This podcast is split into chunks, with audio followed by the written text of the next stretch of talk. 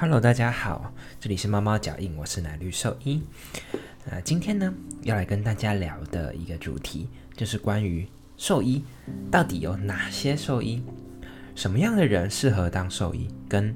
要怎么样可以当一个兽医。那希望呢，对于任何对兽医这个神秘职业有兴趣或者是有好奇的朋友，都可以从这一集里面得到解答。那同样，今天的节目一样是由李兰林老师赞助。狗狗、猫猫防护跳蚤必虱新选择——李兰灵藻虱 （Charisto） 对付跳蚤、必虱长达八个月的保护。全新科技的项圈、专利配方、创新的活性缓释机制，让保护力长达八个月，不怕水，也没有异味。狗狗、猫猫都可以使用，方便、安全、有效、亲密。我也用李兰灵藻虱。对这个产品有兴趣的朋友呢，欢迎上网去搜寻他们的产品哦。好，那我们就正式开始今天的节目吧。首先呢，跟大家介绍一下兽医到底有分哪些种。可能大家最容易接触到的就是一般看动物的，就是看宠物的宠物兽医啦。那这个呢，其实也占了兽医里面的算是大众。哦，早些年。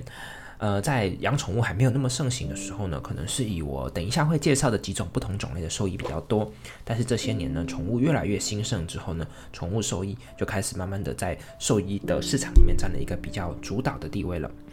好，那宠物兽医的话又有分几种啦。啊，首先最常见的就是一般的犬猫加医科的兽医，那大概也就是台湾或者是香港，或者是也可以说全世界啦，大概是最多的一个兽医的种类啦。那就是针对最常见的两种家用家庭宠物，就是狗狗跟猫猫来提供医疗服务的犬猫兽医。那大部分的兽医院呢，因为他们比较难像人医体系有这么完整的系统跟规模。所以大部分在你家附近的兽医院，可能都是比较偏向 general practice，也就是说是对，是一般加一科的感觉。那它呢，就会通常会能够帮你处理大部分大大小小的一些疾病问题啊。而且通常呢，在一般的兽医诊所里面，也都会有可以做验血啦，可以做 X 光的这些工具啊。因为狗狗、猫猫之前有提过，跟呃一般的人不一样，他们没有办法自己表达自己的病痛，所以在很多的情况之下呢，呃，兽医会需要。针对透透过这些诊断工具来达到一个有效的诊断，当然才会有有效的治疗啦。所以这也就呃强迫的很多的兽医院，它必须要有血液检查啦，要需要有 X 光啦这些很基本的呃检查的设备。可这个呢，其实你在人医的体系里面，你在一般的这种耳鼻喉科诊所可能都是不会看到的。那所以这个是兽医比较有一点特别的地方。那除了常见的犬猫兽医之外呢，还有像呃奶绿兽医自己做的，就是我是特宠的兽医师，那就是说我看呃不是犬猫的其他动物，那包含仓鼠啊、兔子啊、天竺鼠啊、鸟啊、爬虫啊啊这些的，那这些非犬猫动物的兽医师呢，那也是开始在越来越兴盛了，因为有越来越多的饲主。饲养这些非犬猫的宠物，那也就自然而然的有了越来越多对非犬猫兽医的需求。所以这几近几年来呢，在兽医的市场上面呢，对非犬猫兽医的需求也是越来越高的。那除去这两种比较常见的呃兽医之外呢，还有一种，诶，大家应该也是蛮呃可能会耳闻的，就是所谓的专科的兽医师。那专科的兽医师的意思就是说，他跟一般的加医科医师不同的地方，就是他可能在某一个科别有一些很特殊的专长啊，比如说有可能他是神经科的兽医师，有可能他是眼科的兽医师啊，有可能他是骨科的兽医师，或者是诶内分泌科的兽医师，像这样子。那当然。在呃兽医的分科上面呢，因为主要是整个 case 量、整个病患量的差别啦，跟人医呢还是差了一好几个数量级的，所以呢，在分科上面呢，也相对的没有办法分得像人医这么的精细。那所以呢，呃，即便是比如说呃神经科兽医师，那他可能会需要处理各式各样的神经问题，就很难说真的就是这个神经科医师他只看比如说脊椎啊，他很难可以做到像这样子的程度啦。哦，不过呢，那专科兽医师的话有分两种啦，有一种呢是有在国外哦取得专科认证的兽医师，那比如说像呃美国的专科兽医师或者欧洲的专科兽医师，有不同的认证机构哦提供这些专科认证。那这种认证过的兽医师呢，其实是非常罕见的。哦，在尤其是在台湾，因为呢这些这专科的认证是非常非常困难的啊，他会需要对这个医师有好几年的可能培训啊跟考核啊，那他他才有办法成为一个在这种权威机构被认证的兽医师。那所以这种专科医师呢，他就可以说是在这个领域具有相当的权威性了。那呃，另外一种呢，专科兽医师就是可能在台湾或是在香港，呃，他们可能在一些比如有专科医生的的医院里面做过训练，或者是透透过一些学校的呃专科的呃课程或者是研究所课程去做过训练。那这样的话呢，虽然他们可能不具有呃真正比如说美国啊、欧洲的这种专科兽医师的执照牌照，但实际上呢，他们的在这个专专业科别的知识呢，它的丰富程度也远非一般的临床的呃加医科医师是可比的，远非远非他们可比的。所以其实像这样子的专科服务呢，在台湾啊或者是在香港，其实也都算是一个大众了。就他未必真的有花这么多的时间跟钱去拿取这个专科的执照，可是呢，即便这样子，也未必有损于他们提供这些专科服务的能力了。好，那所以呢，大家也可以去了解看看。啊，所以这个就是呃最常见宠物兽医的几种分类啦。那除了大家最常见的宠物兽医之外呢，其实啊，在我们生活的各个面向都有很多很多的兽医参与在里面。兽医呢，它其实不单单只是医疗这个疾病而已哦，它在很多时候呢，也要去参与如何去管理这些动物的健康。那管理这些动物跟人之间公共卫生的健康这些的，所以以下呢就会大致上的介绍几个，诶，也是跟大家生活息息相关，可是大家可能不知道，他们这些其实也是有兽医师在服务的一些工作岗位哦。那首先呢，第一个就是经济动物的兽医师。因为大家知道，其实呢，台湾也好了，全世界也好，很多的大部分的动物其实不是我们的宠物，我们宠物其实只占我们人饲养动物的一小一部分而已。有很大一部分的动物呢，其实是所谓的经济动物。经济动物的意思就是，呃，我们圈养去进行，就是要吃它们的肉，或者是要吃它们的产品，比如说，呃，养鸡可能吃鸡肉或鸡蛋啊，养牛可能吃牛肉或牛奶啊，啊，或者是养猪，呃，吃猪肉这样子。哦，大概就以这几这三个呢是经济动物的大宗，呃，就猪、鸡、牛的部分。那所以呢，其实有很多的经济动物兽医师在产业服务。好，那这个提供服务呢，包含比如说我去治疗你们的这个鸡场、猪场、哦乳牛场他们的这个动物疾病，哦或者呢，我提供呃这些农场的一个有效的医疗的疫苗的防疫计划。哦，这些其实都是专业的兽医师的一个服务范围啦。好，那所以呢，也可以跟大家说明的另外一点就是，其实近年来啊，台湾的这个经济动物兽医师也已经逐步逐步的在提倡，就是减少的含药的饲料添加、含抗生素的饲料添加。所以其实已经有很多很优秀的农场跟很优秀的兽医师，他们已经不太使用，就是。呃，在没有病的动物上添加抗呃抗生素这样的一个用法哦，所以大家呢也可以多去了解一下，就是说关于有一些像这样子的标章，这样子的呃不含药物的肉品啊、鸡蛋啊、乳品啊这样子，好，那呃其实对这些动物来说，对公共卫生来说都是很好的，所以大家可以多去了解一下，而且呢，即便经过这个兽医的专业的判断，这只动物真的感生病了，它真的感染了，它需要用药，需要用抗生素。其实呢，也都有一群专家很严格的去制定出了针对这些抗生素也好了，针对任何的药物也好的停药期。所以呢，在这样子停药期之下呢，大部分在动物体内的药物残留都已经到了非常低，可能可以几乎说其实不太影响人类的一个浓度了。哦，所以其实呢，大家只要是认清这种有标章。哦，有监管的动物产品，通常都不太需要去担心这种呃有过量残留的药物问题啦。啊。那这个部分是额外的跟大家做个补充。那除了这个之外呢，经济动物的兽医师啊，还有包含马或者一些比较少见的，比如说蜜蜂啊，或者是鱼啊，啊这些的。不过当然啊，因为马的话，在台湾没有什么赛马的医生，所以其实在马的兽医的在台湾就相当的少了，我觉得相当的少。还算是非常稀有的，因为大部分就只有就是呃骑乘用的马只会需要这兽医的服务。我们比较台湾比较少拿马作为呃一线的，就是劳动的动物这样子。好，那除了呃马之外呢，像蜜蜂啊，蜜蜂的话在呃美国啦，他们也是一个有一些专门的兽医师去提供这个服务的。不过在台湾的话，据我所知好像就没有听说了。然后呢，像比如说鱼的兽医师啊，那也有一些是针对鱼病的兽医师，包含宠物鱼啊，或者是。包含就是呃经济用鱼的兽医师，那一样呢，在这些呃水族动物、水产动物上面呢，这些兽医师也是有很呃很大的贡献，去提供这些动物的健康以及提供人类食用的卫生安全哦。那除了经济动物兽医师之外呢，还有一大部分是所谓的公职兽医师，就是公务人员的兽医师。那公务人员的受医师呢，主要就有几个面向啦。哦，其其中很重要的一个面向是所谓公共卫生，因为呢，我们知道有很多的疾病，它其实是人畜共通的传染病。好，那这些人畜共同传染病，比如说大家可能最有听过的，比如说禽流感呐，哦这一类的，它可能是部分人畜共同的传染病。那像这样的传染病呢，其实除了人类的专业的呃公共卫生医的医生之外呢，兽医师也会在这种人畜共同传染病上面扮演很重要的一个角色。好，那所以呢，制定这些人畜共同传染病的防治的规范，好，或这些东西呢，都是呃公职兽医师的一个责任。好，那再来除却。这个公共卫生的部分之外呢，还有所谓的进出口、进出口检疫防疫的这个部分呢，像比如说大家在防检局看到的哦，其实就有一部分是兽医师。好，因为他要去管理管制这些进出口的动物用品、动物产品，哦，他有没有可能会检出一些对台湾的物种，或是这些有害的这些病源啊这些的，哦，或者是去做这些控管，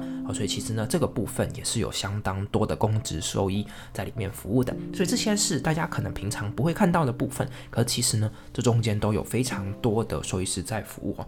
那值得一提的就是说呢，像台湾呢，呃，在口蹄疫爆发已经好几十十年了啊，那终于呢，在前一阵子有成功的拔针，那这中间其实也是归功于很多的呃兽医师，就是经济动物的兽医师，或者是公共卫生公职的兽医师的一些努力的合作，我们才有办法达成就是在台湾呃清除口蹄疫的这项创举。所以由此可知呢，其实啊，在大家没有看到的地方，还有很多的兽医师在默默的为大家服务哦。那接下来呢，哎，还有两类的兽医师可以跟大家呃介绍哦。在公职兽医师里面呢，还有一群比较特别的人，就是所谓的图检兽医师啊。大家可能不知道的地方就是，其实呢，每一块大家吃的这些肉品啊，都有经过兽医师把关的。那这个兽医师的把关就是所谓的图体检查兽医师。简单来说呢，就是当这个动物屠宰完毕之后呢，会有经过训练的兽医师来去检查。这个动物的图体上面有没有任何可疑的、有问题的病灶哦？比如说呢，可能有特殊的疾病啊，哦，或者是有一些不适合人体食用的地方，那这样的动物呢就会被汰除，就不会被进入到呃肉品的加工链里面这样子。所以呢，图检兽医师其实也是一个很辛苦的职业哦，可以为大家的健康把关的一个职业哦。所以这个也是兽医师很重要的一个部分，不一定是只有在治疗动物的疾病，把关。动呃人食用肉品的健康安全呢，其实也是兽医师很重要的责任。那最后一类要介绍的兽医师呢，就是所谓跟研究比较有关系的兽医师，那，包含两大类，啊，其中一类呢是实验动物的兽医师。那实验动物的话，其实就大家所知道的，比如说小鼠啊，啊，大鼠啊，天竺鼠啊，兔子啊，然哦这一类的哦，实验动物的兽医师。那这些实验动物的兽医师呢，主要呢是有两个方向，呃，第一个方向是协助这些实验的进行，哦，有些时候呢，这些实验人员不一定可以很有专业的或者是很有效的去操作这些实验动物，那受过训练的实验动物兽医师呢，就可以协助这些实验的进行。那再来呢？第二类呢，就是在实验动物收益里面有一部分是去做实验动物的管制的。那这些管制的意思，主要是呃要让每一个参与动物实验的动物呢，都可以确实的。获得动物福利上的审核，也就是说不会被滥用，也不会被不人道的对待。那这些东西呢，其实也是实验动物兽医呃所需要去提供服务的一个地方。好，那当然这个实验动物就很广泛了啊，包含各式各样的，比如说药品的动物实验啦，化妆品的动物实验啦，啊，或者是各种各样的动物实验呢，啊，其实都会有实验动物兽医师的参与在里面哦。那最后一个跟研究相关的，就是有一些是做研究员啊，就如大家所知道，比如说医生哦，可能也不一定全部的医生都是看诊的，其实也有很大一部分，比如说在药厂服务啊，呃，在生技公司服务啊，啊，这些也都是一样的。在兽医师里面呢，也有很大一部分是研究员的兽医师，那他们主要就是在做分子生物学啊，或者是一般生物学相关的，或者是医疗相关的一些研究，去推进这个兽医学的发展。有了他们呢，这些兽医学里面发现的，比如说疾病，可能才能找到病源，才能找到治疗方法或是疫苗。哦，所以呢，其实，在这些研究的兽医师，他们虽然不在第一线提供服务，但呢，他们对于兽医学也好，对人类的医学、公共卫生也好，都是有很长足的贡献的。嗯，那以上呢，介绍了几种不同的兽医师，接下来要来聊聊什么样的人适合当兽医师哦。嗯，首先呢，我想大概毫无疑问的，你可能必须要喜欢动物，或者至少你必须不排斥动物，因为呢，在兽医的这个求学过程里面，你会需要接触到很多的动物，即便你是要去做研究的兽医师，或者是你要去做实验动物的兽医师，你多半都还是在求学过程中会不停的去接触到动物，所以我认为呢，必须要喜欢，或者是至少要不排斥动物呢，你才能够具备当兽医师的一个最基本的条件。那再来的话呢，就是当然你的兴趣的话，会需要你去喜欢生物啊、医疗相关的一些知识啊，包含生物技术啦，包含医疗的知识啊，包含公共卫生这些，你可能不一定要每一个都喜欢，但是至少呢，这几个领域里面至少必须要有一个会是吸引你的，要不然的话，可能诶，你就真的不是太适合去参与这样的一个职业，因为啊，虽然说呃很多时候大家会觉得兽医这个职业感觉很酷、很光鲜亮丽啊，好像好像可以赚很多钱啊，其实也没有。但这个职业里面呢，却还是有很多啊不为人知的秘辛哦，包含临床的兽医师其实会承受非常非常高的压力，甚至啊他们在统计上呢是美国的职业里面呢自杀几率最高的一个职业之一哦，所以从这边大家就可以窥见，其实做一个兽医师并不是这么轻松的一件事情。那刚刚我讲的每一个不同种类的兽医师，其实他们也都有各自的难处了，所以兽医可能并没有大家所想象的呃这么的美好。所以呢，你必须要真的对这个领域是有兴趣的。啊，那你也应该要充分的去了解、去思考过之后呢，再决定是不是要投身于这样的一个领域哦。那关于这个部分的话，如果你是一个还没有考大学，或是正准备要考大学的高中生，那我会推荐你呢，可以上网去了解一下，尤其是上台大的网站啊，或者呢，你可以去参加，比如说各个兽医系所举办的暑期寒假的营队，那他们都多半都会对兽医系让你有一个更深度的认识。如果呢，在台北的朋友，那你也可以在台大杜鹃花节的时候，到兽医系的摊位上去跟这些哎，可能你未来的学长姐去聊一聊他们兽医系念了之后的感觉，或者是你大概了解一下兽医系的课程里面需要学些什么。那有了这些充分的了解跟探索之后呢，我相信如果你真的去选填了这样的一个系，你未来呢也比较不容易会后悔，或者是觉得念不下去这样子。那最后的话呢，就会稍微聊聊到底要怎么样才可以成为一个兽医。那因为我们的听众大部分都是港台的朋友，所以呢，我们会分别介绍一下台湾跟香港的状况。那在台湾的话呢，就法律有规定，你一定要是呃四所，然后新增的亚大也算，所以是五所的兽医学校毕业的学生，你才有办法有资格去考试。所以呢，五所的兽医学校就是台大、加大。中心跟平科大，还有最新加入的亚洲大学是学士后兽医，所以你一定必须要取得这五所学校其中之一的兽医学士学位，你才能去参加国家考试，然后考取台湾的兽医师执照。所以这个是没得选的哦，一定非得要走这条路径不可。那一般来说呢，台湾目前的兽医是念五年，那呃有些情况之下，呃可能个人有其他的规划等等，也有可能会念到六年或是更久。如果是学士后兽医。则你会需要取得一个学士学位之后呢，再额外念四年的时间，好，所以呢，大概就是这两条路可以给大家做参考。其他呢，也有一些朋友会选用的道路，就是所谓的转系或转学。那转系或转学考的话，就会需要你先考进了呃某些特定的学校或学系，然后呢，你再根据你在校的成绩去申请转系或转学考。那转系或者转学考之后呢，也会有在呃你所目标的各系之后的一些面试。那这个部分呢有点复杂，在这边就不细讲了。如果有兴趣有需要的朋友呢，可以自己再去搜寻一下。那至于香港的部分就比较复杂一点点了，因为香港它自己本土的兽医系呢才刚刚成立不久，目前都还没有第一届毕业的兽医师。那所以呢，它一直大部分的兽医都是国外来香港的兽医师，包含呃英国啦、爱尔兰啦、澳洲、纽西兰、美国、加拿大等等，哦还有南韩。至于台湾呢，其实也占香港的兽医师供应的很大宗，因为香港在之前是可台湾的兽医是可以来香港换执照工作的。不过啊，香港的兽医管理局呢已经修改了呃注册的条例，所以呢，在二零二三年十二月之后毕业的兽医师，他就不会获得香港方面的承认，也就不能再换照来香港工作了。哦，所以这个是有很大影响的。